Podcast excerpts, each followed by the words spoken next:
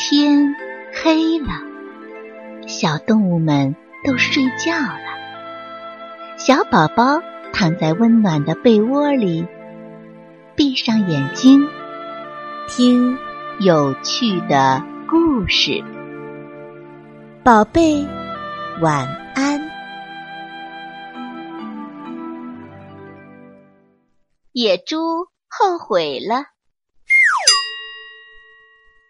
野猪见孩子不见了，十分着急的四处寻找。他看见乌鸦，便问他有没有看见自己的孩子。乌鸦对他说：“我看见小野猪在小溪边被大象踩了一脚，正躺在地上哇哇哭呢。”野猪。听了乌鸦的话，急急忙忙的向小溪跑去。他一边跑一边想：一定是因为我上次和小象争抢一只香蕉时咬伤了它，这回大象为孩子报仇来了。大象那么重，踩在小野猪的身上，它不死也会落下残疾的。野猪妈妈又气又急，在经过大象家时，用力的在墙上拱出了个大窟窿。野猪妈妈一路小跑来到小溪边，发现大象正和小野猪在一起，立刻大声的责问大象：“你对我有什么意见？尽管冲我来，怎么可以踩我的孩子呢？”大象见野猪气势汹汹的向自己冲过来，急忙闪开，平心静气地说：“你别激动啊，了解情况之后再说嘛。”野猪怒气冲冲的对大象说：“你刚才到底踩了没有？”大象说：“我踩了，而且是狠狠的踩了一脚啊。”野猪妈妈急切地问小野猪：“孩子，快告诉妈妈，大象踩在你哪儿了？骨头被踩断没有？”小野猪指着旁边草丛中死了的眼镜蛇说：“刚才我玩累了，躺在草地上休息，突然一条眼镜蛇向我冲过来，吓得我哇哇大叫。幸亏大象。”及时赶到，一脚把眼镜蛇踩死了。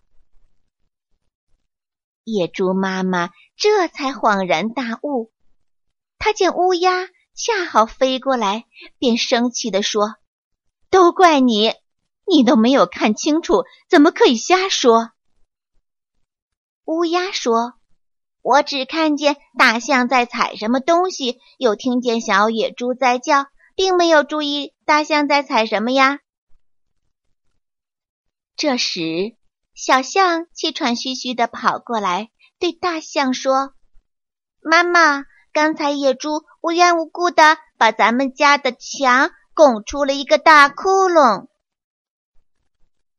大象对野猪说：“乌鸦没有看清楚情况就乱说，是他不对。”但你听信流言也是不应该呀，在我家的墙上拱出个大窟窿，就更加不对了。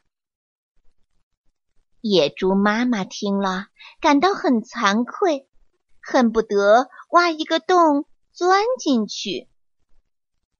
他连忙对大象妈妈说：“哎呀，太对不起了，大象妈妈，你看看我没有搞清楚状况。”就乱发脾气，没有给孩子做好榜样。走，现在我去给你们修房子去。说着，野猪妈妈带着小野猪一起来到了大象的家，乌鸦也飞来帮忙了。大家七手八脚，很快就把大象的墙给修好了。从那以后啊，野猪妈妈再也不敢这么鲁莽了。